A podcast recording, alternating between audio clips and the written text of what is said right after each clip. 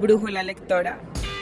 El hecho de leer bajo la lluvia relajante nos recuerda constantemente que estamos a los elementos, estamos completamente desnudos frente a la naturaleza y creo que eso es una muy buena oportunidad para leer literatura que nos conecte con esa naturaleza, por ejemplo la poesía.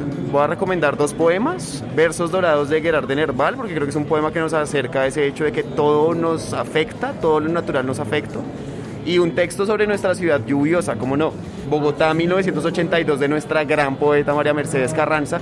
Y por último, un autor, yo creo que recomendaría Matsuo Basho, que es el gran padre de los haikus y esa línea naturalista dentro de la poesía oriental.